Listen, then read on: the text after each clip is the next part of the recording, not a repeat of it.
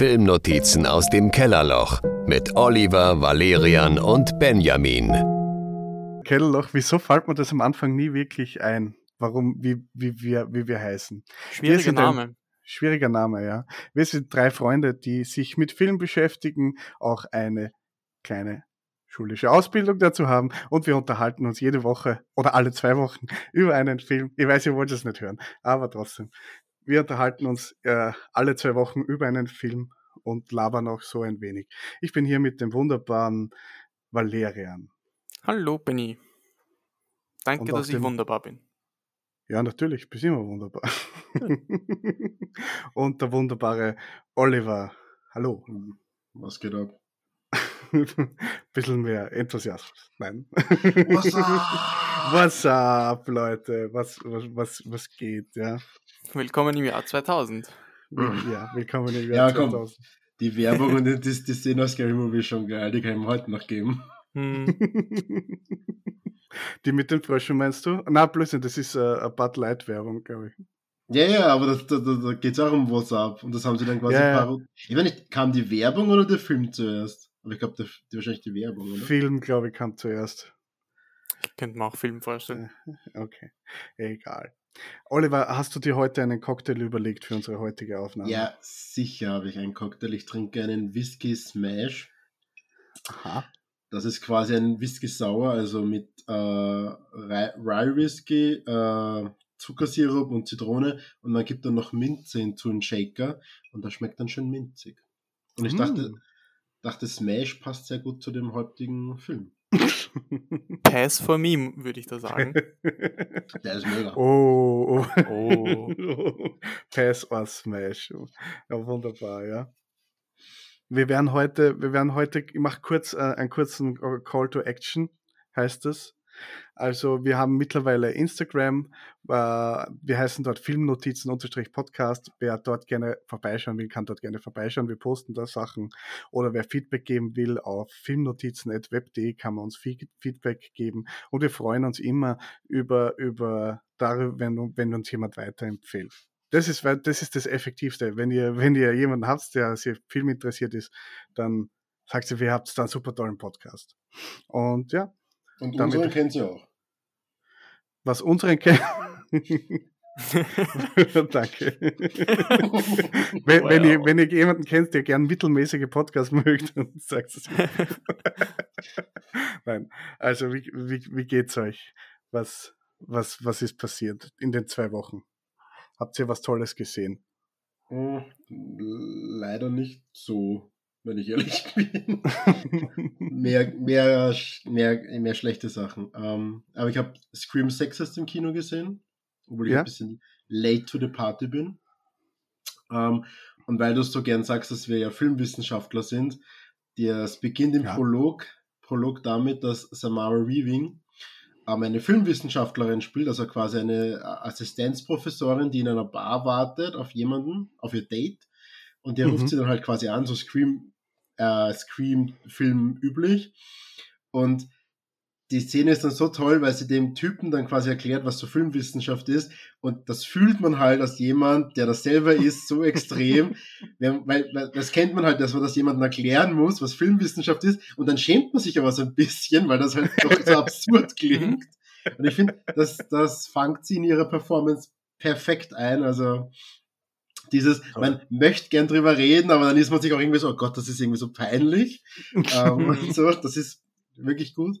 Und nach dem Prolog macht der Film einen krassen Absturz, aber ja. Und der ist dann, ist, ist, ist nicht so gut.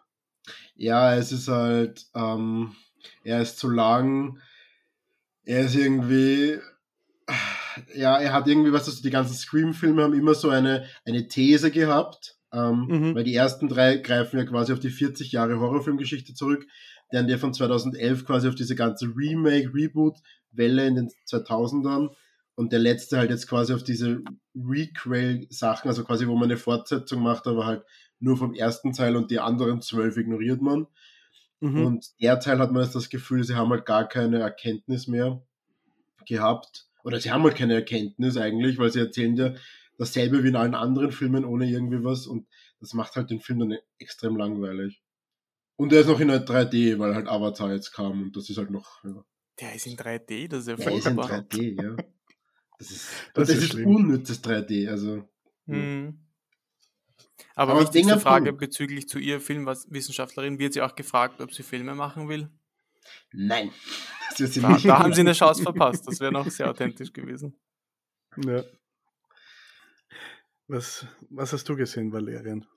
Ähm, ja, ich habe ein paar Sachen gesehen. Ich habe mir Everything Everywhere All at Once nochmal angeschaut Ah, okay. und meine Meinung hat sich nicht unbedingt geändert. Also okay. es ist echt komisch und irgendwie tut es mir auch leid, dass es so ist, aber ich mag den Film stellenweise extrem gern, aber er verhaut sich dann irgendwie oder es ist wie, ich weiß nicht. Also es ist so, er hat diese emotionalen Parts, wie der Oliver, glaube ich, letzte Woche eh gut erklärt hat. Er hat diese emotionalen Parts, diese Down-to-Earth-Geschichte über diese Familie und über diese Beziehungen da und das ist alles cool, aber dann kommen halt diese Action-Parts und dann kommt dieser komische Humor und dann Mhm. dann ist es einfach vorbei für mich. Das ist, ist einfach nicht meine Welt. So wirklich, ich freue mich für den Film, ich freue mich für alle Menschen, für die der Film irgendwie cool ist und er ist mir tiefst sympathisch, aber ich kann ihm leider trotzdem einfach nichts abgewinnen. Ja. Es spielt dann nur, das ist slightly Spoiler, es spielt auch nur in diesem Finanzgebäude eigentlich. Ja, und das ist ein großes. Problem, ja. Ja. Und in der Wäscherei, oder? Die Wäscherei Und in der Wäscherei, ja, aber diese zwei Orte. Aber für, für das, dass es irgendwie ein Multiversumsfilm ist, ist, schon, ist es in seiner Begrenztheit Ja, eigentlich total viel, aber irgendwie auch total wenig. Also, ja, keine Ahnung. Aber Valerian, wir wissen ja eh durch Pain and Gain, du verkennst halt die großen Werke der, Ja, Filmgeschichte oft. genau. ich bin halt einfach grundlegend verblendet und habe keine Ahnung, deswegen Ja. ist es wahrscheinlich da ähnlich. Aber ich möchte an dieser Stelle noch den Fun Fact anbringen, weil ich darauf hingewe hingewiesen wurde, dass ich das bitte tun soll. Also Grüße gehen raus, ähm, dass ich erwähnen Grüße. soll, dass eben die beiden Regisseure von dem Film auch die Regisseure von dem Musikvideo von Turn Down for What war. Mhm. Ken könnt ihr euch daran erinnern? Ich habe hab mir Turn das Musikvideo angeschaut, wie du es wie du's gesagt hast. Das ist voll das krasse Video. Hm. Es ist voll das krasse Video, aber es ist auch voll krass, wie ähnlich das Video zu dem Film ist, obwohl das schon Ja, fast voll. zehn Jahre alt ist. Also das war irgendwie, Voll. das war irgendwie noch lustig, das irgendwie zu entdecken und herauszufinden. Ich habe auch noch äh, von Feedback von letzter Woche, weil wir über. RRR geredet haben. R, ist- da komme ich nie raus. RRR geredet haben. Äh, ich habe ihn mittlerweile auch gesehen. Also, das ist ein Banger. Also, der, der Titelsong Nacho Nacho, ey, da hab, bin ich ja vor dem Fernseher gesehen, wie zerschmolzen, wie die getanzt haben. Bist du Mhm. deppert. Ja. Und äh, mir hat jemand darauf hingewiesen, dass es die Tonspuren auf Netflix in Hindi und in Englisch gibt, aber den Film gibt es auch auf anderen Sprachen wie Türkisch, Swahili und an- andere Sachen. Aber die gibt es nicht auf Mhm. Netflix. Aber für alle anderen, die auch äh, irgendwie anderssprachig sind, den gibt es auch in anderen Sprachen. Ja, klar, eben auf Netflix nicht. Und ich glaube eben, also ich habe den Verdacht, dass dieses Hindi, was auf Netflix ist, dass das auch eigentlich nicht der Originalton ist.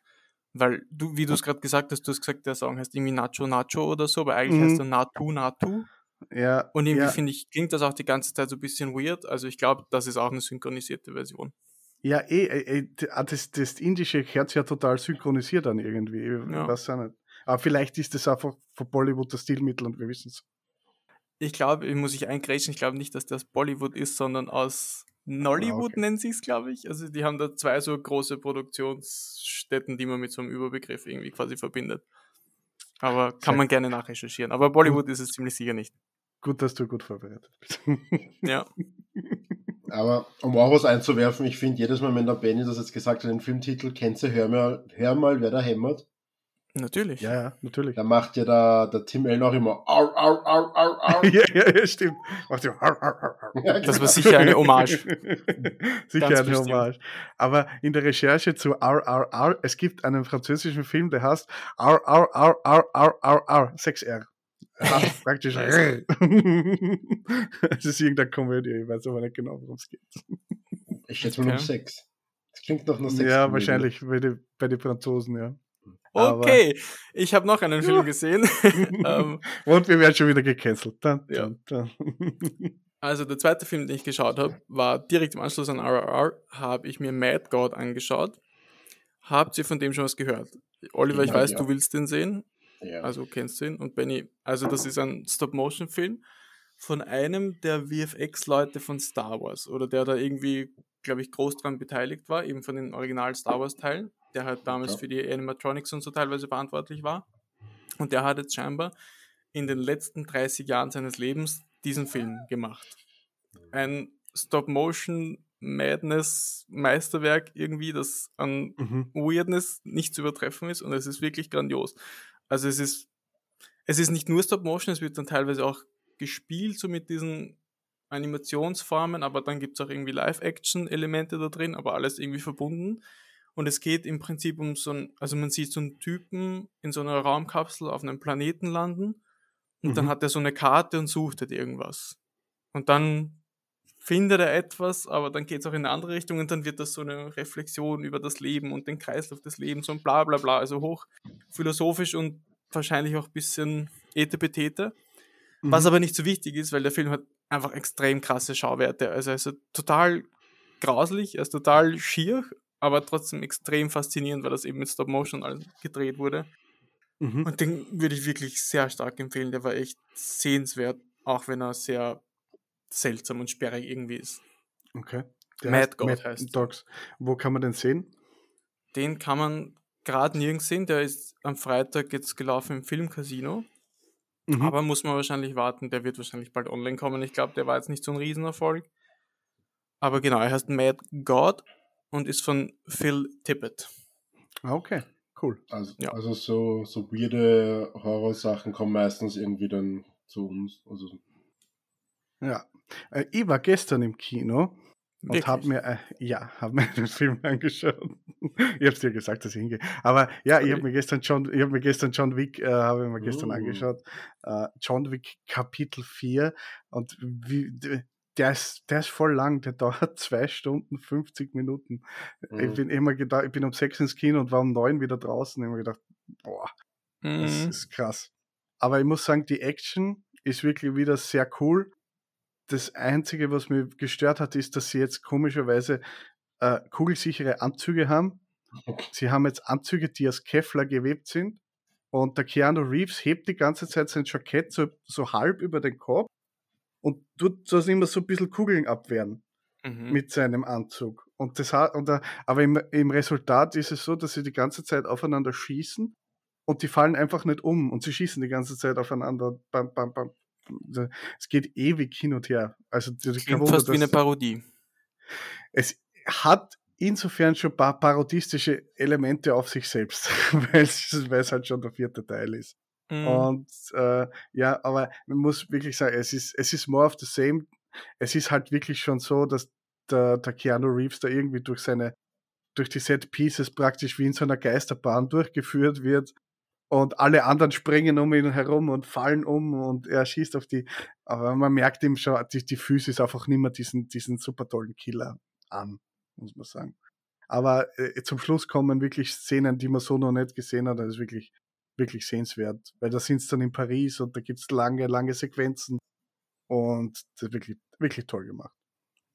Glaubst also du, wenn ist man- das auch ein Film für mich? Weil ich bezweifle das gerade sehr stark. Wenn man, nur wenn man Fan der Reihe ist. Wenn man kein Fan der Reihe ist, wird man sich denken, was soll das? Okay, das ist, dann nicht. ja.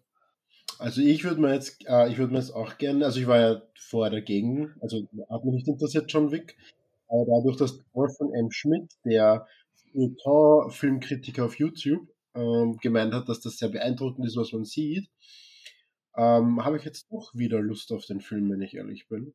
Mhm. Nein, ist wirklich, er ist wirklich sehr, sehr cool. Also ich kann, für jeden, der gern Actionfilme sieht, kann ich den, kann ich den empfehlen, außer man ist wirklich, ja, außer man ist, man mag nicht so gern, wenn Leute aufeinander schießen. Sonst ist cool. Aber ich finde halt wirklich fast drei Stunden ist halt, also es, Das ist sie sollten schon sich hart, ja. wieder, ja. sie sollten sich abgewöhnen, so lange Filme zu machen. Ja, ja. Aber ich hab's, für, ich hab's halt cool gefunden, weil der Film braucht also ein bisschen ein Worldbuilding, weil es geht ja da so um, so um die ganze große Kammer und überall gibt's, gibt's, äh, in dieser Welt gibt's oh, komischerweise überall Auftragskiller, hunderte Auftragskiller. Ich frage mich, wer die alle zahlt, wenn sie sich gegenseitig umbringen. Aber gut, wenn man, Das sind die wichtigen Fragen bei John Wick. Wer, wer bezahlt das eigentlich alles? Wer bezahlt? Ja, es gibt so die, der Gro es gibt so die hohe Kammer, vor der flieht er ja die ganze Zeit. Und, und der, aber die Hohe Kammer ist irgendwie eine weltweit orga operierende Organisation von Auftragskillern. Aber wer braucht so viele Auftragskiller? Und wo kann ich mich bewerben? Wenn, wenn die, man, die müssen ja mal ausschreiben, wo sie, wenn sie wen suchen. Craigslist oder will haben oder so. Ja, wahrscheinlich. Für mich klingt das Naja. total absurd, dieses Gerede von Kammern und von diesen ganzen.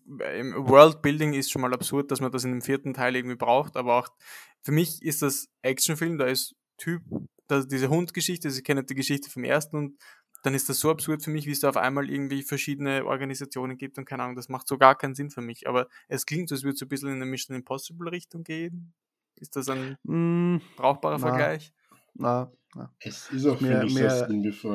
Ist mehr, mehr, äh, ist, er, er muss ja keine Mission erfüllen. Primär geht es ihm ja um, um sich selber und er schießt die ganze und bringt die ganze Zeit Leute um. Er hat, halt- ich habe ja nachgelesen, er hat in diesem Film einen Kill-Count von 128 Leuten. Ja, aber ich muss Also- halt sagen, man merkt halt, dass halt der erste Film ein Erfolg war und dann haben sie halt ganz schnell versucht, irgendwie ein, äh, eine Filmreihe draus zu basteln im zweiten Mhm. Teil und ich finde der zweite und dritte, die sind echt furchtbar. Also, das finde ich nicht mal die Ja. Action wirklich sehr krass, aber ja. Ja, der zweite ist so, ja, ist, der zweite ist scheiße, aber der dritte ist wieder gut. Wisst ihr, wann der erste rausgekommen ist? Oder das ist nicht so lange her, 2014. oder? 2014. Ah, eh schon. Ja, ich finde, was im, im dritten halt so absurd ist, ist, dass da die zwei Leute aus The Raid mitspielen, wo ich jetzt die Namen nicht weiß, und die verlieren halt gegen Keanu Reeves, wo ich mir denke, wenn sich die eine Hand und beide Füße am Rücken zusammenbinden würden, die den noch zusammenfalten. Also das ist so eine schlechte Szene, das ist unglaublich. Ja, ja, Hm. ja, man muss Keanu Reeves halt den Benefit of the Doubt geben. So. Er, ist, er ist halt, er ist halt Ja. die Baba Yaga und der, der böse Killer und ja. Ja, aber gute Überleitung von The Raid. Ich habe einen Film gesehen, der heißt Apostel von dem. Macher von The Raid von 1 und 2, den Gareth Evans. Ähm, und der war gar nicht so gut. Weil, oh nein. weil das nämlich, das ist so ein Mystery-Horror-Film, auf Netflix gibt es den nur. Da spielt Dan Stevens, das ist immer gesagt worden, der spielt in Downton, Downton Abbey eine, eine wichtigere Rolle. Ähm, was ganz witzig ist bei, bei dem Film, weil da geht es halt darum, dass seine, seine Schwester entführt worden ist und auf so eine Insel von so einer Religionsgemeinschaft gebracht worden ist. Und er muss halt dorthin reisen und sie finden äh, und Ding. Und ich finde es halt so lustig, dass Downton Abbey so ein bisschen das Gehobene ist und alle sind so schön und, und so. Und dort spielt er halt, der Film ist halt von, also absichtlich hässlich, also Produktionsdesign, das ist halt alles so urabgefuckt und er spielt auch irgendwie so diesen gebrochenen Typen. Ähm, Mhm. Und diesen fast ein bisschen auch kränklichen Typen und er geht auch ganz komisch, also sehr faszinierend der Film. Und auf jeden Fall ähm, wird halt dann schnell klar, dass es auf dieser, dieser Insel ist halt, fällt halt etwas vor, was man nicht so genau weiß. Äh, oder, naja, der Film verratet es einem eigentlich sehr schnell, aber es ist sehr interessant, wie der Film quasi mit, mit Göttern umgeht und mit, mit dem Bezug von Menschen und Religion. Aber Mhm. das Problem ist halt, ähm, es gibt dann noch so eine zweite Nebenhandlung von so zwei, einem jungen Paar, was nicht zusammen sein darf, was halt, und das halt nichts zu, zu nichts führt, dieser Handlungsstrang wirklich. Und den hätten wir halt rauslassen können, wenn, wenn man mich fragt. Aber Mhm. das viel größere Problem ist halt, dass Gareth, Gareth Evans zu bombastisch ist für diesen Film. Weil es ist, wie gesagt, es ist halt alles so grindig und abgefuckt. Ähm, aber wenn es dann zu Kampfszenen kommt, schaut halt aus, ob das aus der Raid äh, kommt. Weil halt die Kämpfe sind wirklich urgeil äh, inszeniert und, und sehr beeindruckend. Mhm. Und das reißt dann quasi aus der Stimmung raus, die der Film eigentlich ähm, inszenieren will. Und dadurch werden auch die bombastischen Elemente zerstört, die halt dann zu der Geschichte passen würden gegen Ende. Ähm, und ich finde, das ist halt kein guter Mix von Regisseur und, und Geschichte. Mhm. Deswegen war ich etwas enttäuscht. Aber ja, Okay. Der Film heißt Apostel und kann man auf Netflix schauen. genau, der ist nur auf Netflix. Das ist ein Netflix Original. Netflix Original. Okay. Ist schon gefährlich dann. Ja. Aber was, was anderes abseits vom Film, vielleicht habt ihr die neue Last of Us Serie gesehen? Nein. Will ich, aber habe ich noch nicht reingeschaut. Nein. Du? Ah, okay. Ich habe sie gesehen, ja. Gut, Ist die schon Gut. fertig, die Staffel? die ist schon fertig, ja. Okay. Sehr, ist sehr viel, ist sehr viel Charakterbuilding rund um, um, um die zwei Hauptcharaktere, Ellie und Joel. Und sehr wenig Zombies. Ich hätte mir gewünscht, dass mehr Zombies wären. Aber es ist viel mehr Charakterstudie zwischen den beiden. Aber es ist wirklich äh, äh mit äh, Pedro Pascal äh, und der kleinen Schauspielerin, wo ich den Namen vergessen habe.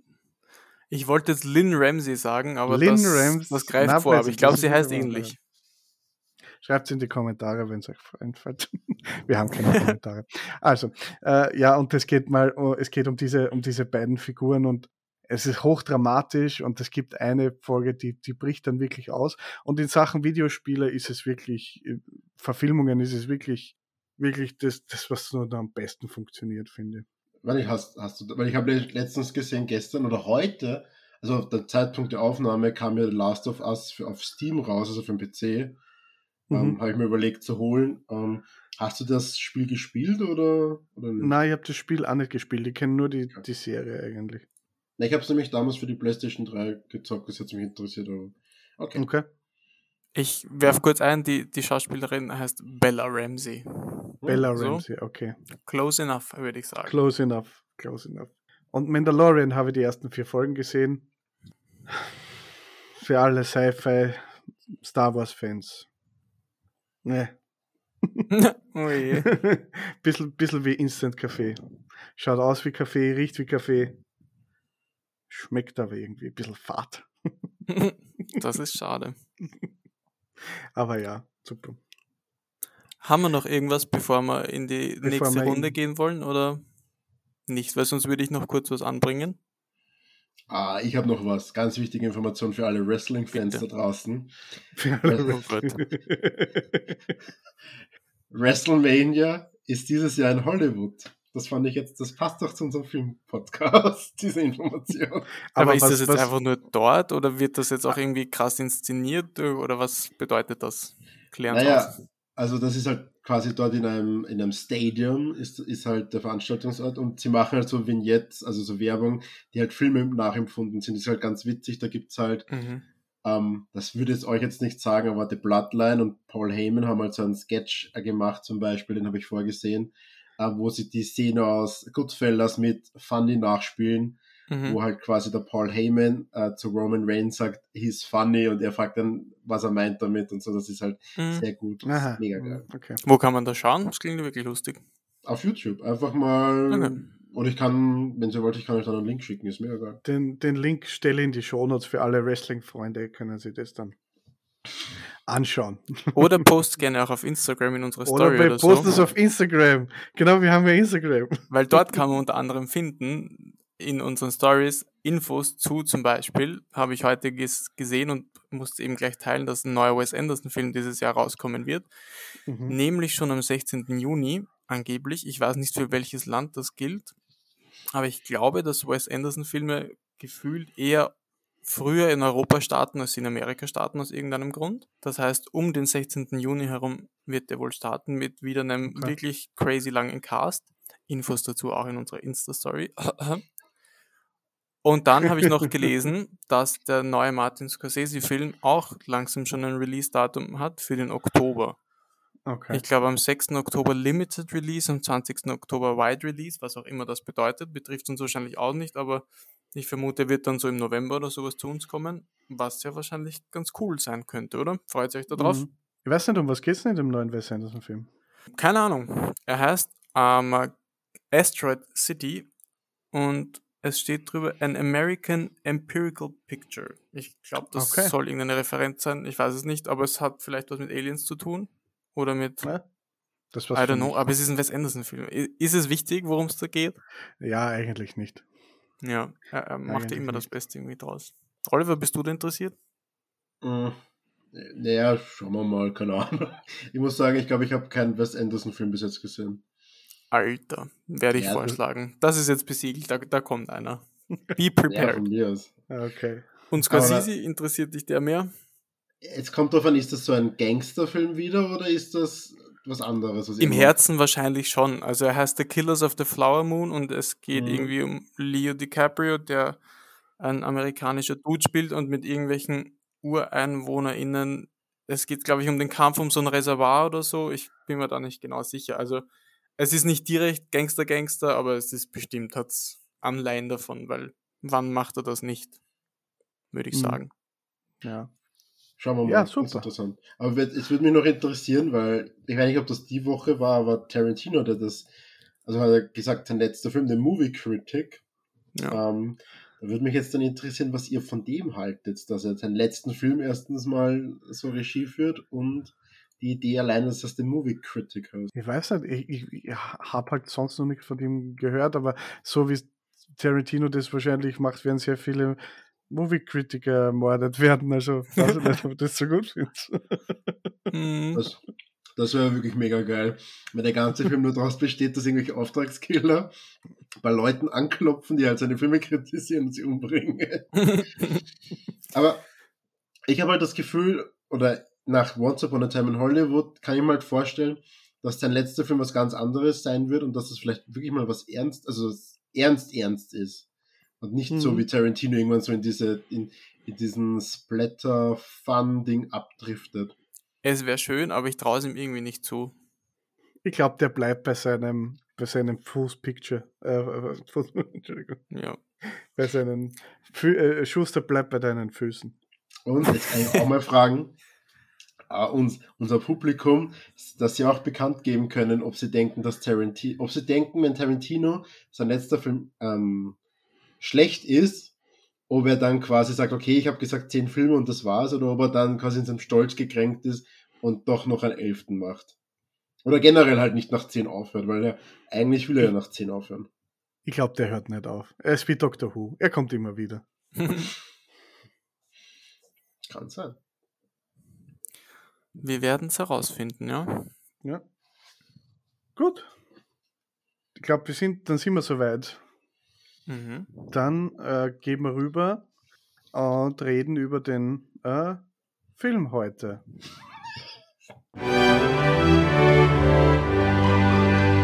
Wir reden über. Oliver, was schauen wir denn heute? Erzähl uns das. Wir schauen heute ähm, den Film A Beautiful Day, deutscher Titel, auf Englisch kurioserweise, oder Originaltitel You Were Never Really Here von Lynn Ramsey aus dem Jahr 2017 ähm, mit Joaquin Phoenix in der Hauptrolle. Und einer der wenigen Filme, wo ich verstehen kann, dass der in äh, für das beste Drehbuch, also von Lynn Ramsey, ausgezeichnet worden ist. Ähm, und halt Joaquin Phoenix hat auch bester Hauptdarsteller bekommen, aber ja. Mhm. Was erwartet man noch anders, wenn der Mann irgendwo mitspielt? True. Findet, Ähm, findet ihr, dass der so ein, findet ihr, dass das so ein super guter Schauspieler ist, der Total. Joaquin Phoenix? Ich glaube, man spricht den Joaquin Phoenix. an. Ich weiß nicht. Das Joaquin Phoenix. Ich habe nicht alles gesehen von ihm, aber die Sachen, was ich gesehen habe, würde ich schon sagen, dass er ganz schön abliefert. Okay. Ich mag ihn auch total gerne. Ich habe dann gestern eben auch überlegt, so, hä, was für Filme fallen mir da eigentlich ein, wo er mitgespielt hat. Und es kam dann so langsam, aber jeder, der mir eingefallen ist, war irgendwie so, ja, okay, der ist wirklich gut und da ist er wirklich gut und da ist er wirklich gut. Und der ist auch Mhm. irgendwie so wandelbar, also ich mag den auch total gerne. okay. Er hat ja auch in den, wie heißt der Film, wo er im Rollstuhl sitzt, wo er diesen Comicbuchzeich Comicbuchzeichner Ja, spielt. Von He Amazon won't get Studio. far on foot. Ja, das ist so ein geiler Titel. Der war, finde ich, nicht so gut. Okay, die habe ich leider nicht gesehen. Den wollte Wobei, er, er war trotzdem gut, aber da war der Film ein bisschen off-tonal. Okay. Aber um da gleich mal kurz reinzugrätschen, ich finde, Drehbuch finde ich fraglich, ob er das verdient hat. Aber stelle ich mal einfach so hin. okay. aber Ich Oliver, weiß halt erzähl nicht, uns was. doch, um, um, um was es geht in dem Film. Genau, da wollte ich jetzt sagen. Aber zu, war der nicht so, ich weiß halt nicht, was sonst noch nominiert war. Also, Ich werde das es kurz herausfinden. Erzähl mal. Also, ähm, was ich noch wichtig zu erwähnen finde, der Film ist halt eben von Lynn Ramsey geschrieben ähm, und Regie und produziert hat sie auch. Ähm, das, der, das basiert auf einer auf einem Roman, von dem ich noch nie gehört habe, ähm, der mit demselben Namen You Were Never Really Here ähm, von 2013. Und ähm, es geht halt um, um Joe, dass der äh, von Joaquin Phoenix gespielt wird, der ich will jetzt nicht unbedingt sagen, Auftragskiller ist, sondern eher Mann fürs Grobe. Den ruft man halt an, wenn man ein Problem hat. Und der kriegt halt dann den Auftrag, ähm, die Tochter eines Politikers aus so einem unscheinbar ein Haus zu retten, was voller Pädophiler ist. Und mhm. das macht er halt auch. Mhm. Ähm, und verwickelt sich damit aber in ein äh, politisches Komplott, ähm, wo dann sich herausstellt, dass ein anderer Politiker ähm, quasi äh, die Spuren verwischen will und das Mädchen für sich haben möchte.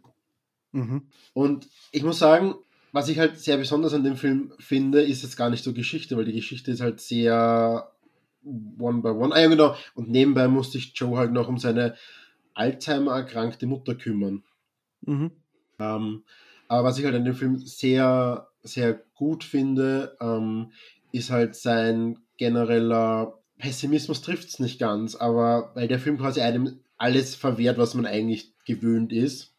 Mhm. Ähm, weil auf der einen Seite ist halt ultra brutal eigentlich, weil ähm, Joes Lieblingswaffe ist auch ein Hammer. Mhm. Was halt so die ultimative archaische Waffe eigentlich ist. Ähm, was halt ganz witzig ist, ich weiß nicht, ob ihr der Equalizer die zwei Teile gesehen habt. Und ich glaube, mhm. im ersten zumindest benutzt halt Denzel Washington auch ganz gerne äh, einen Hammer. Der Hammer ist, ist überhaupt, der kommt in ganz vielen Filmen immer ja. wieder als Waffe vor. Äh, ich habe nämlich ich, überlegt, was noch für Filme und mir ist aber keiner mehr eingefallen. Es gibt, äh, äh, es gibt mehr, es mehr so eine Superhelden-Parodie, der heißt Shut Up Crime. Halt die, ja, Klappe, halt ja. die Klappe Verbrechen. Da spielt ein Superhelden, der einen Hammer hat. Ja, das der ist haut aber, da, es ist, das ist eine Rohrzange. Der haut den, hm? Das ist eine Rohrzange, kein Hammer. Ah, das ist eine Rohrzange, genau. Aber es hat auch so ein, so ein Ding halt. Also, also Werkzeug. Außer Werkzeug, ja. Aber ja. Ähm, was halt ganz interessant ist, ist halt, wie Gewalt dargestellt wird. Also zum Beispiel, wenn halt Joe das Pädophilenhaus raidet quasi, ähm, erwartet man halt als Zuschauer oder als Publikum, dass halt jetzt quasi die mega krasse Action-Sequenz kommt. Nur der Film geht her und tut quasi das äh, präsentieren, indem er die Überwachungskameras äh, zeigt. Und da ist aber auch immer nur so ganz am Rande vom Bild, dann quasi wird angedeutet, wie er eben dort aufräumt. Mhm. Um, ähm, und das fand ich halt einen ganz interessanten Zugang eigentlich, weil somit ja der Film, wie man jetzt beispielsweise bei Equalizer einem das Spektakel eigentlich verwehrt oder auch die Katharsis, also den, die, äh, ähm, die, da, das schöne Gefühl, was man hat, wenn böse Leute halt leiden in Filmen. Ähm, halt quasi, ja, es, ist, es, es, es, stimmt eh, aber ich habe das noch nie so genau habe ich es noch nie in meinem Hirn ausformuliert. Das hm. schöne Gefühl, wenn böse Leute leiden. Aber ja, du hast vollkommen recht, ja. Ähm, und das nimmt der, der, der Film eigentlich komplett. Und so ist halt die ganze Gewalt äh, in den Film inszeniert. Und ich muss auch sagen, ähm, irgendwann mal werden zum Beispiel die Kontakt, Kontaktleute von Joe werden halt im, im Zuge dieses Spuren aufwischen auch getötet. Und in der Szene, wo er ihn findet, wenn man halt, das ist so ganz am Rande nur sein der Körper von dem Toten, aber der ist halt mega zugerichtet, wenn man sich das mal anschaut, aber die Kamera verweilt halt auf den nicht, sondern zeigt es halt nur so am Rande. Und ich finde das sehr interessant und einen sehr erfrischenden Zugang, weil wir halt doch gewöhnt sind von Actionfilmen oder generell von diesen Rachefilmen, dass sie halt dann auch quasi delivern on the go. Aber ich finde das genau deswegen irgendwie sehr viel effektiver, oder? Weil ich glaube, so krasse Special Effects, die irgendwie Gore-Effekte und so betreffen, das kann sich ja schnell abnutzen, gerade wenn man es dann zu lange irgendwie drauf stehen lässt, oder? Und ich finde eben gerade die Szene, die du beschrieben hast, wo wir da auf die Überwachungsvideos irgendwie umschneiden, ich finde das total effektiv, weil man einerseits geht man irgendwie weg und man wird so rausgerissen aus, aus dieser Behandlung irgendwie. Und gleichzeitig betrachtet man es aber aus so einer neutralen, nüchternen, irgendwie geerdeteren Position, wo ich für mich, auch wenn man weniger Explizites dadurch gesehen hat, hat das eine viel größere Drastik gehabt, wie der die einfach niederknüppelt mit diesem Minihammer. Mhm. Als es sonst wahrscheinlich gehabt hätte, wäre jetzt das Blut in Fontänen gespritzt oder so. Also ich finde, das war ein ziemlich smarter Move, der irgendwie würdevoll, for the lack of a better word, damit umzugehen, Leute zu killen, aber trotzdem eben so also man, man ist ja schon irgendwie für ihn, auch wenn er ja trotzdem kein guter Typ ist. So. Also man, er ist jetzt nicht unbedingt Sympathieträger, aber man ist trotzdem in dem Moment für ihn. Und man macht sich aber nicht lustig über die Leute oder man, ja, man stellt die nicht bloß irgendwie. Mhm. Ja, also ich finde das, ich das war ein wirklich smarter Move, das so zu machen. Mhm. Es ist, es ist ja total interessant, wenn man jetzt den, den Film äh, von der Lynn Ramsey äh, zum Beispiel jetzt neben John Wick hält, weil da geht es ja auch darum, dass er da irgendwie voll viele Leute umbringt. Aber bei dem Film jetzt von, von Lynn Ramsey geht es ja darum, dass, dass, dass der so voll äh, ein Psycholo psychologisches Bild von dem, von dem Joaquin Phoenix erstellt, weil mhm. der schneidet ja immer voll viel zurück in seine Vergangenheit und in seine Kindheit und man merkt eigentlich, das ist total der zerrüttete Mensch und warum genau diesen, ja. diese Auftragsmorde jetzt überhaupt macht, wahrscheinlich wegen Geld, aber warum genau, was seine Motivation ist, weil er macht es ja nicht gerne, ist er total fertig immer. Und bei John Wick ist es, der macht es halt, weil er das macht. Hm. Weil das gut kann. ja, ich, ich habe mir lustigerweise aufgeschrieben, so ich glaube, es war in den ersten 20 Minuten des Films, habe ich mir als Notiz aufgeschrieben, hat was von einem Actionfilm irgendwie. Weil ich gerade am Anfang, eben bis es zu dieser Gangszene da kommt und bis er das Mädchen quasi zum ersten Mal befreit, ist es so ur der geradlinige Film irgendwie. Also da ist es so, er macht halt das, er ist halt dieser krasse Typ und dann kriegt er einen Auftrag und dann macht er den Auftrag und dann ist er erfolgreich mit dem Auftrag. Und dann hat er irgendwie ja. so das Mädchen in dem Auto, auf einmal kommt so eine für den Film verhältnismäßig happy Musik und irgendwie ist das so, okay, der könnte jetzt aussehen. Das könnte, das könnte ein bizarrer Kurzfilm sein, der irgendwie nichts aussagt, aber es, es wäre auch okay gewesen irgendwie so. Aber wie du schon erwähnt hast, der, der hat dann so viele Elemente, wo er Dinge einfach einstreut, diese Flashbacks, die er halt irgendwie hat, zu seiner Kindheit, aber auch zu seiner Vergangenheit, weil, wie ich das gedeutet habe, war er irgendwie in der Armee und hat halt irgendwie Scheiße erlebt in irgendwelchen Ländern, wo er stationiert war oder so. Und das, das taucht halt alles immer wieder so in Momenten auf. Und ich finde eben auch, dass er sich ein bisschen in der Deutung verwehrt, so im Ganzen, also ich habe den Film gesehen und kann jetzt nicht sagen, was mit dem Typen los ist oder was mir das jetzt eigentlich sagen soll. Aber ich habe trotzdem das Gefühl, dass der extrem viel eben hinwirft und einem anbietet. Also ich, mhm. ich würde den Film gerne in Therapie schicken, um zu verstehen, was mit dem Film los ist, so irgendwie. Ein Film in Therapie schicken, ja. Das ja. wäre nicht schlecht. Ja, aber er selber braucht ja im Film auch eine Therapie eigentlich. Absolut. Was ich halt, also ähm, um das nochmal aufzugreifen, ich finde halt dadurch, dass halt die Gewalt so inszeniert ist, wie sie lenkt das nicht ab. Ähm, aber ich finde auch, man fühlt auch gar nichts in dem Film so wirklich, weil, wie du eben mhm. sagst, er verwehrt sich einem eigentlich auf jeder Ebene. Und ich finde auch eben das Ende, wo halt auch so angedeutet wird, es rettet er das Mädchen von dem Politiker. Das ist ja auch dann, also das Mädchen hat den Politiker schon längst getötet. Mhm. Ähm, und er ist quasi zu spät, sage ich jetzt mal und kann jetzt nicht den Heldenmoment genießen und dann endet ja der Film so mega bizarr, oder was heißt eigentlich bizarr, ähm, dass sie halt quasi in einem Diner sind und da wird dann halt quasi, was man immer wieder sieht, dass er eigentlich äh, so Selbstmord ähm, mhm. äh, jetzt nicht Versuche hat, aber er überlegt da und Gedanken. in dem Moment Gedanken und in dem Moment ja quasi, was man dann erst später äh, Ding, erschießt er sich ja und das wird ja quasi gezeigt in seiner vollen vollen, äh, schreckenden Pracht. Und dann sieht man aber, dass das halt quasi nur ähm, in seinen Gedanken waren und dass ja auch die Leute da gar nicht darauf reagiert haben, wie er sich erschossen hat. Und dann fährt er mhm. halt mit dem Mädchen in, äh, weg, weil ein schöner Tag ist. mhm. ähm, da kommst du dann vor, it's a beautiful day. genau. Und ich finde es halt ganz interessant, dass dann über den Abspann hinweg bleiben aber die Geräusche dieses Diners, dass sich Leute unterhalten, so erhalten, so nach dem Motto, dass auch dieses Ende bedeutungslos ist. Also ich finde, dass der ganze Film so eine Kälte und Distanz ganze Zeit zu einem aufbaut. Mhm. Bis auf einen Moment. Welcher Moment? Den, bis auf den Moment, wo er nach Hause kommt und seine Mutter ist natürlich so. auch, wird auch umgebracht. Und dann erschießt er die zwei, die halt im Haus sind und den einen verwundert er nur. Und ähm, zudem legt er sich dann zu und haltet seine Hand, bis er tot ist. Hm, sie singen ja auch gemeinsam, oder? Ja, genau, sie singen auch gemeinsam. Das ist eine mega merkwürdige Szene, finde ich, wo er sich da zu dem Typen, den er erschossen hat, hinlegt und seine Hand hält. Also, ja, ja weiß nicht. Ich, für mich hat das den Ausdruck, dass er eben weiß, was es heißt zu leiden und dass er quasi eigentlich nicht mhm. will, dass hm. andere leiden.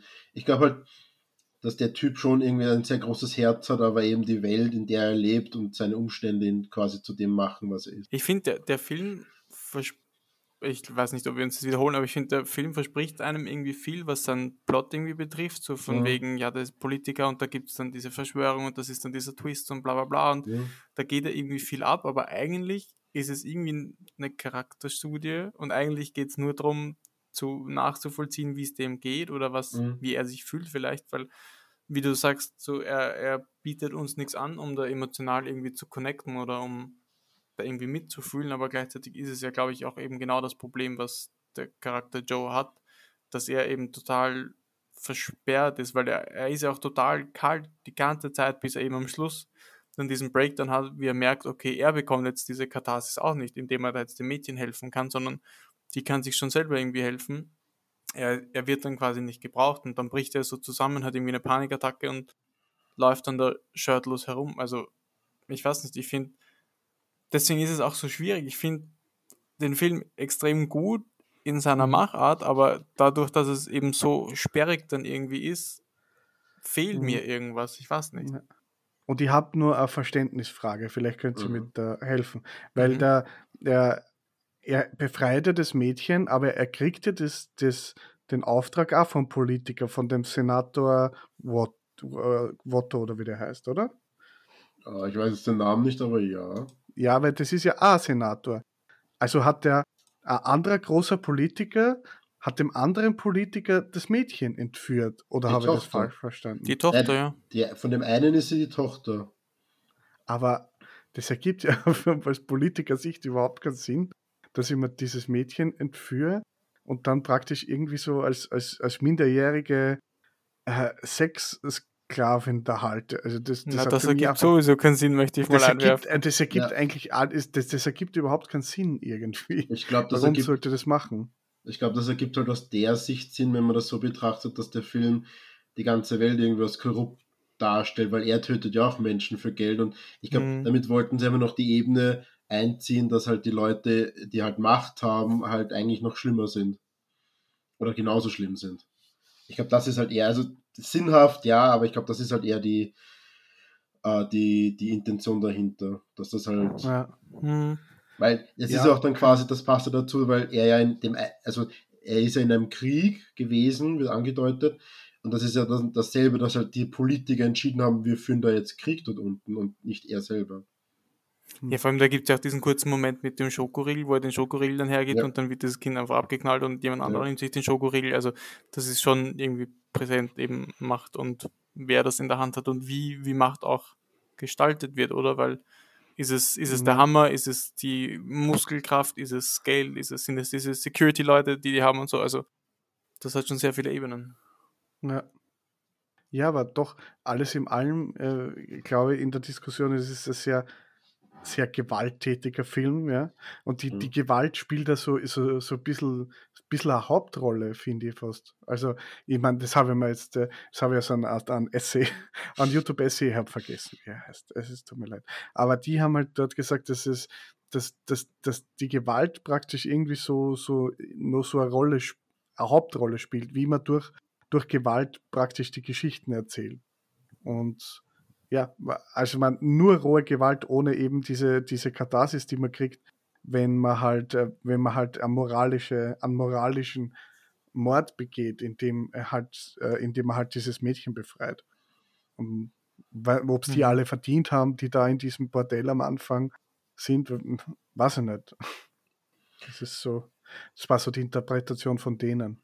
Ich, ich finde solche Aussagen immer schwierig, wenn irgendetwas Bizarres auf einmal ein Charakter sein soll, so wie der Haus ist ein Charakter in dem Film. Und ich ja. denke mir jedes Mal so, hä, was redest du eigentlich? Ja. Aber irgendwie kann ich es, glaube ich, gerade ein bisschen nachvollziehen. Aber auch da würde ich sagen, es ist dann nicht die Gewalt, sondern die Gewalt ist dann sehr differenziert irgendwie. Weil was ist die Gewalt? Ist die Gewalt Schläge? Ist die Gewalt Blut? Ist die Gewalt psychischer Art? Ist die Gewalt. Traumata ist, was, was ist es? Weil man eben auch die Flashbacks in seiner Kindheit, wo ja der Hammer auch irgendwie eine zentrale Rolle spielt, wo sein Vater vermutlich seine Mutter misshandelt hat mit diesem Hammer und so. Also mhm. da gibt das kann ich eben, wie gesagt, nachvollziehen unter dem Aspekt, dass mhm. Gewalt, dass über Gewalt nachgedacht wird, indem man Gewalt anwendet, aber auch Folgen von Gewalt zeigt oder so. Mhm.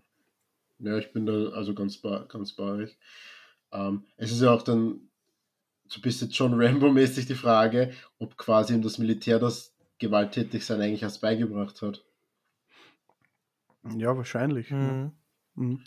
Aber ich, ich würde würd gerne über die eine Szene sprechen, wo er da mit dem, wo da sein, er wieder seine Mutter wird im, im Film getötet, mhm. mit einem Kopfschuss.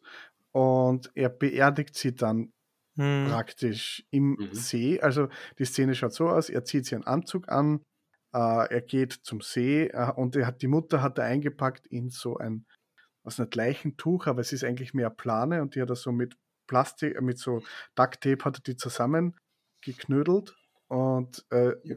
dann geht er praktisch mit seiner Mutter als großes Paket, geht er dann in den See hinein und hat sich selber Steine in den, in den Anzug gestopft.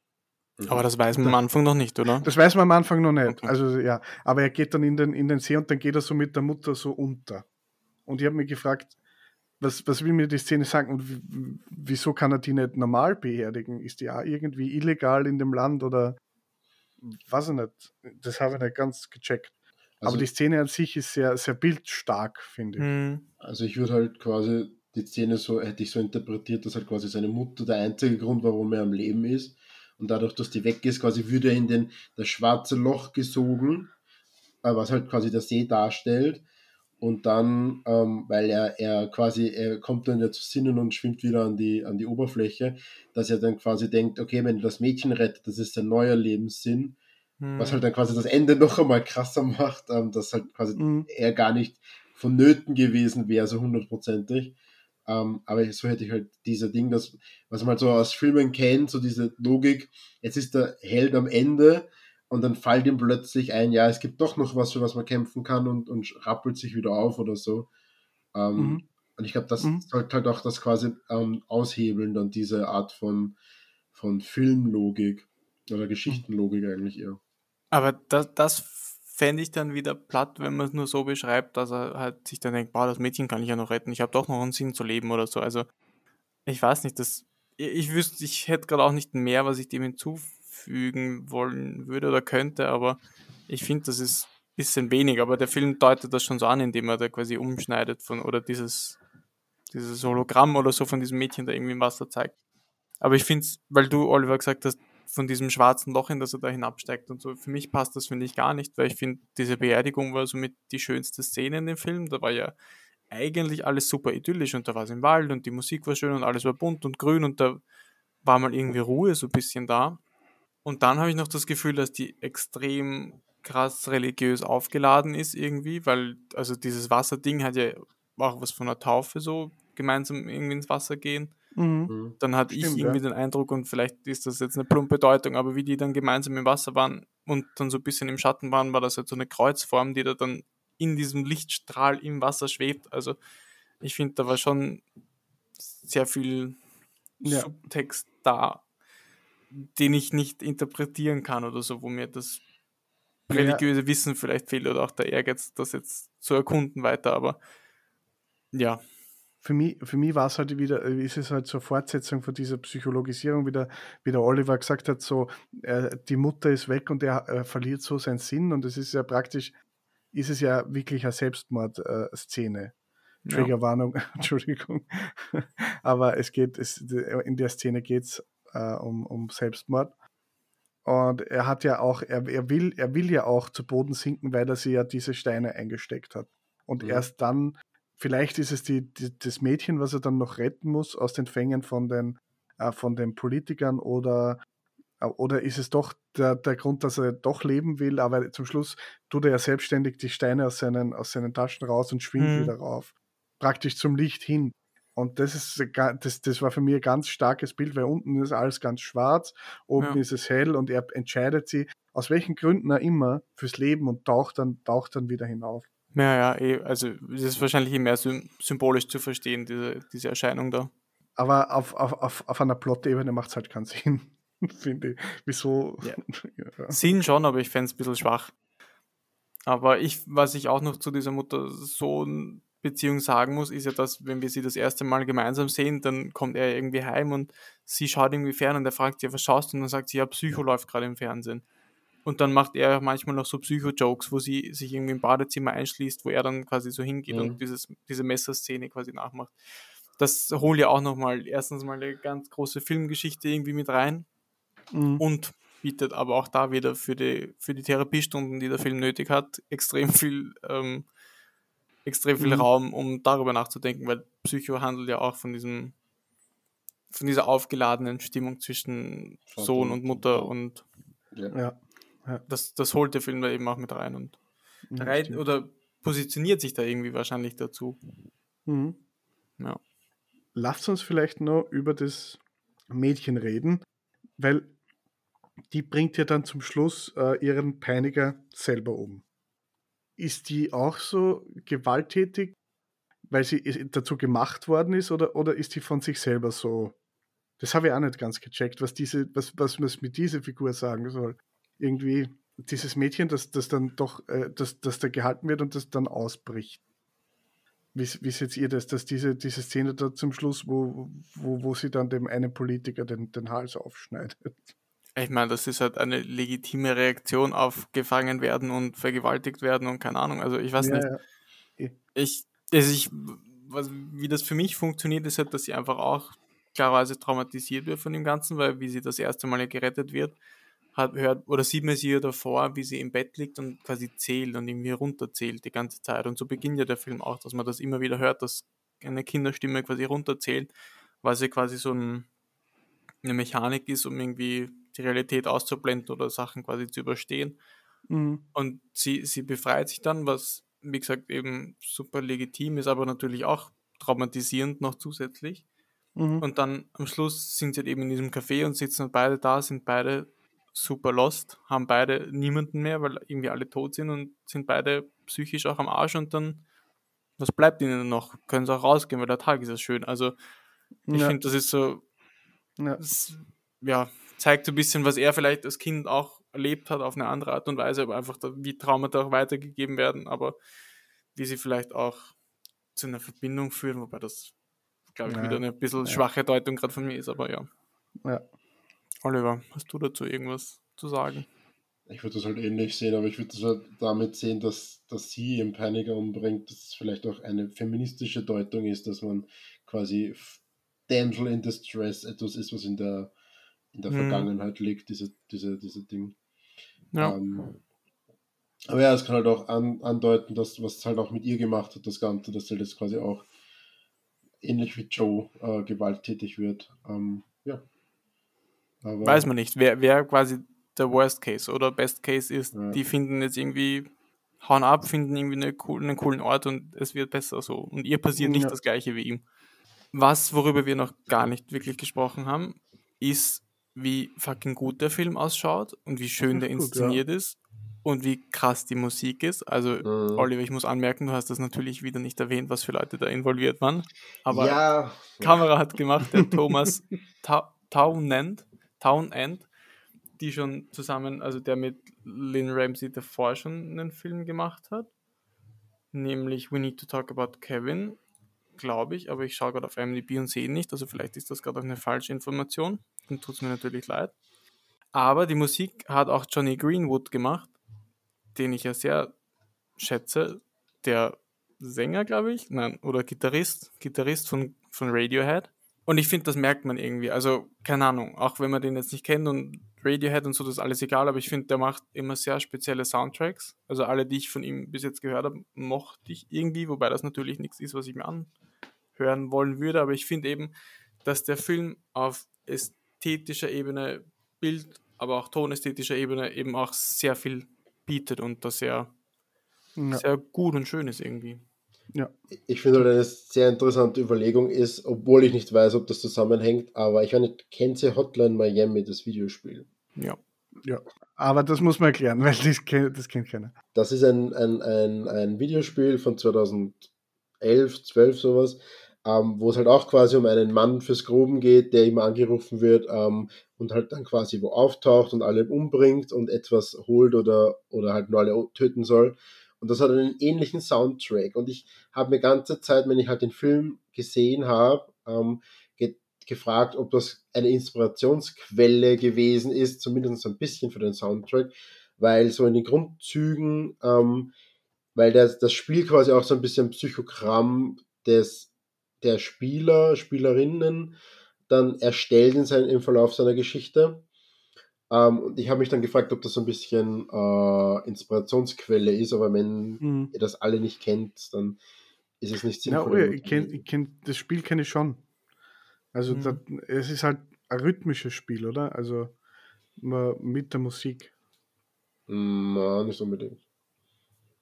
Also die. Musik hat nichts damit zu tun, wie du, du, du musst keinen Rhythmus halten oder so. Ja, aber es baut jetzt so ein Tempo auf. Es ist halt, Ja, das es schon. trägt stark irgendwie zum Du kommst halt durch die. Musik, kommst halt in den Flow, damit du Ja, da das schon. durchkommst durch die, Das schon, durch das die. Level. Aber um da jetzt auch noch mehr Verbindungen zu zeichnen, irgendwie durch Hotline Miami auch, hat mich der Film auch ein bisschen an Drive erinnert. Auch so Mhm. von seiner nüchternen Gewalt irgendwie. Dann hat er mich auch teilweise an Taxi Driver stark erinnert, gerade wenn er so Mhm. mit dem Auto irgendwie durch die Nacht fährt und er hat auch da viele Elemente von, ja, irgendwie ist eigentlich schon alles scheiße und alles ein bisschen korrupt und überall ist Gewalt und Verderben und so, was ja Taxi Driver auch irgendwie ein großes Motiv davon ist. Also, und eben dann auch die Psychoreferenz. Also, ich glaube, da ist auch so noch sehr viel steckt damit drin in dem Film. Ich muss, ich muss halt sagen, ob es mir jetzt gefallen hat. Für mich war der Film halt, er war schön, aber er war auch für mich so nichtssagend. Er war so, ich habe ihn gesehen und dann war er wieder weg. So. Aber das ist halt persönliche Präferenz. Also das ist. So geht es Ja. mir aber leider auch ein bisschen. Also ich, also ich, ich rede gerade urgern drüber und ich mag alles, was wir sagen, aber auch am Ende des Tages war ich dann so ein bisschen so, ja, okay. Jetzt weiß ich wieder, warum ich denen damals auch dieselbe Bewertung quasi gegeben habe. Also da hat sich jetzt irgendwie nichts dran geändert, leider. Also ich finde, der Film bleibt dann, vielleicht ist nicht jedes Bild, aber so, so Teilaspekte bleiben mir auf jeden Fall in Erinnerung. Ähm, Ja, auch, total. eh. Aber trotzdem äh, gibt er mir nicht, er, er hypt mich nicht oder er, er lässt Ja, ich- mich irgendwie so kalt stehen am Schluss und vielleicht mag ich das einfach nicht und deswegen tue ich ihm Okay. Unrecht. Aber er macht schon Aber- viel mit mir. Aber vielleicht können wir, wenn wir vorher über die Katharsis geredet haben, so dass es, also Katharsis muss man vielleicht kurz erklären, so diese, diese, dieses, dieses das belohnende Gefühl, wenn man Gefühl, hat, wenn die Bösen sterben. das Gefühl, wenn man hat, wenn die Bösen sterben, aber Das auch, dass man, dass man eine Wandlung von Charakter miterlebt und am Ende bekommt man Belohnung praktisch. Und das verwehrt, das ist ja bei dem Film überhaupt nicht so. Also du Ja. kriegst für gar nichts kriegst du irgendwas. Ja, Und am. Ende stehst halt, am Ende sitzt du halt, aber das ist halt auch wirklich gut, wenn man drüber nachdenkt. Am Ende sitzt du halt mit Joe und der Kleinen äh, im Diner und du hast nichts gelernt. Es ist einfach nur Gewalt und alles ist schlimm. Mhm. Ja, du machst halt weiter, so wie das Mhm. Leben halt ist. ja, ich wollte gerade sagen, das ist halt. Und das macht Ähm, ihn eigentlich wieder super Das ist genial. auch wieder, Also das ist auch wieder gut, aber durch das, dass man das immer so gewöhnt ist, diese, diese, diese Belohnung zum Schluss, diese moralische Belohnung. Auch wenn es jetzt vielleicht nochmal kurz davon ein bisschen weggeht, aber da ist ein Lied, das immer wieder vorkommt im Film, oder? Also ich glaube, die spielen das mindestens dreimal. Irgendwas mit Angel war das. You're my Angel wird da gesungen. Öfter, das ist so ein Ja. altes Lied. Habt ihr euch irgendwie was dazu angeschaut? Na. Tja, ich auch nicht. Wer hätte mich gefragt? Ja. Blöd, kann, kann man noch nachrecherchieren, aber das, das schien mir auch irgendwie, also ich glaube, sich da reinzulesen wäre auch nochmal lohnenswert, weil das so, so oft angespielt wurde, in so vielen verschiedenen Momenten irgendwie. Mhm. Aber, aber eine Frage, die mich eigentlich viel mehr interessiert und deswegen habe ich den Film auch etwas genommen. Findet ihr nicht, dass die Parallelen zum Joker-Film von 2019 unübersehbar sind? Mit, dass er Ich eine find, Mutter. das ist, Ja. Echt nicht? Ich finde, dass mit mit der Mutter und er quasi so am, am Ja, Rand okay, des das mit der Wahnsinns Mutter, ist. ja. Ähm, naja, und dass aber wer, wer quasi das beide nicht? Dann ausbrechen. Also, weißt du, nein, ich, ich komme jetzt auf die Idee, weil, ähm, und ich muss sagen, ich kann es nicht beweisen, aber wie ich damals Joker gesehen habe im Kino, dachte ich mir, okay, der ist, der ist sehr ähnlich zu dem Film. Und es gibt auf YouTube ein Essay, der hat quasi die These aufstellt, dass halt alle, und jetzt, was heißt, scheiß drauf, alle, die Joker geil finden, sind Idioten und keine Ahnung. Ähm, weil halt Joker der mieseste Film aller Zeiten Aha. ist, die DC-Leuten nur das gibt, was sie wollten. Und der stellt halt die These auf, dass eigentlich uh, You Were Never Really Here oder A Beautiful Day ähm, quasi ein besserer Joker-Film gewesen wäre. Weil auch der Background irgendwie, ich weiß nicht, ich, ich, ich finde die, diese Idee einfach so unglaublich geil, wenn man überlegt, dass er auch noch Joe heißt zum Beispiel. Das wäre so aufgelegt, das wäre so ein DC-Film, wo ich mir denke, das wäre mega. Der, der Typ, der diesen Essay gemacht hat, hat sicher Filmwissenschaft studiert, oder? Immer diese Filmwissenschaftler. Also ich, ich kann das total nachvollziehen. Ich verstehe die Parallelen schon irgendwie, aber ich weiß nicht, was dieser Vergleich bringen soll. Also ich, ich finde Joker nicht schlecht. Ich mag irgendwie beide Filme und ich finde, die haben beide ihre Berechtigung und ich finde, Joker legt ja den Fokus nochmal anders. Und Joker ist Mhm. unterhaltsamer auch. Und Joker ist Echt? viel Der ist emotionalisierender. Und furchtbar. ja, okay, Ja. der Meinung kann man ja sein, aber ich, also ich finde, man tut dem Film irgendwie zu Unrecht, aber gleichzeitig tut man auch Joker irgendwie zu Unrecht. Aber klar sind das Parallelen, die man, die einen schon ein bisschen anschreien teilweise. Das, das Okay. stimmt schon. Ja, weil halt auch derselbe Hauptdarsteller drin, drin spielt. Ja, weil halt ist einfach ein fucking guter Schauspieler ist. Ich meine, was soll man Ja, da ich, machen? ich finde es trotzdem irgendwie sehr interessant, wenn ich ehrlich bin. Und ich finde halt den Ja. Gedanken sehr interessant. Ich kann jetzt noch sagen, das habe ich vorher noch kurz er recherchiert, während ihr Er, geredet er habt. recherchiert. Er recherchiert. Der Film hat eben 2017 in Cannes gewonnen und in Cannes gibt es eigentlich keine Nominierungen, so wie bei den Oscars oder bei anderen Preisen. Da, da wird man einfach ausgezeichnet. Aber Mhm. im Jahr 2017 haben scheinbar zwei Filme den Preis für Drehbuch gewonnen. Nämlich nicht nur dieser Film, sondern auch The Killing of a Sacred Deer von Yorgos Lantimos. Ah, okay. Was Beide scheinbar nicht so Filme. oft vorkommt. Beide sehr weirde Filme, ja. Ja, den aber beide auch sehr gut. Solltest du Ja. schauen. Ja, das werde ich machen. Aber das Ausgezeichnet. werde ich vielleicht ein anderes Mal machen. Vielleicht. Aber zum Schluss könnten also zuerst mal, ähm, äh, zum Schluss könnten wir noch, noch klären, was ihr jetzt besser findet, den Titel. You were never really Never here. really oder Ich bin, Ah. wenn ich ehrlich bin, für Beautiful Day, weil ich finde, der dadurch, dass der Satz am Schluss nochmal fällt, gibt es den Film eine doch positivere Not. Man ist immer noch alles ist scheiße und so, aber so alles ist scheiße, aber jetzt haben wir wenigstens einen schönen Tag. Ich finde, dass diese, ähm, diese Assoziation besser ist als You were never really here, weil ich weiß nicht genau, wen sie halt meinen. Meinen sie damit Joe oder? Aber es ist auch, ist auch ein bisschen zynisch, dieses It's a Beautiful Day am Schluss, Ja. oder? Naja, so ist Ja, es. aber was soll, aber was soll You Were Never Really Here bedeuten eigentlich? Genau deswegen finde ich den Titel besser. Weil ich habe auch keine Ahnung, ich weiß auch nicht, wer You ist. Und ich verstehe das auch nicht so wirklich, aber ich finde, das beschreibt dadurch den Film viel besser, weil der ist genauso wie dieser Titel so nicht greifbar und irgendwie klingt er cool und irgendwie denke ich mir, boah, was ist das? Was, was meinen die? Und also von dem her, ich bin Team You're Never Really Here. Okay. Okay, Benny, du entscheidest. Dann bin ich für A Beautiful Day. Yes! Weil das ist, der grenzt wenigstens ein bisschen ein. Wenigstens irgendwas. ja. Ja. Na gut. Na gut. Und ich finde, ab, abschließende Worte, wenn ich ehrlich bin, ich bin etwas entrüstet. Ich habe nämlich recherchiert, Lynn Ramsey, Entrüstet. ja, ich bin entrüstet, die hat halt, um ehrlich zu sein, die hätte halt verdient, dass die mindestens 15 Filme gemacht hat, weil Mhm. ähm, die hat halt jetzt 1, 2, 3, 4, drei, vier Filme erst, also Langspielfilme veröffentlicht, darunter eben auch der We Need to Talk About Kevin. Und ich verstehe halt nicht, warum sie nicht mehr durch die Decke gegangen ist, als sie halt Ja, weil da schon noch Schwierig. schwierige Filme sind. Hast du We Need to Talk. About Kevin gesehen? Der ist halt, den musst du halt auch mal verdauen können, so. Ja, ist schon hart. aber es gibt ja auch andere Leute, die schwierige Filme machen und, Ja, aber auf eine Filme lustigere Art und Weise vielleicht, oder keine Ahnung, unterhaltsamer und nicht so zermürbend wie das Das kann ja auch unterhaltsam sein. Kann. Kann. Und mit, dass das in Kant kann, sind wir raus. Aus dem Segment.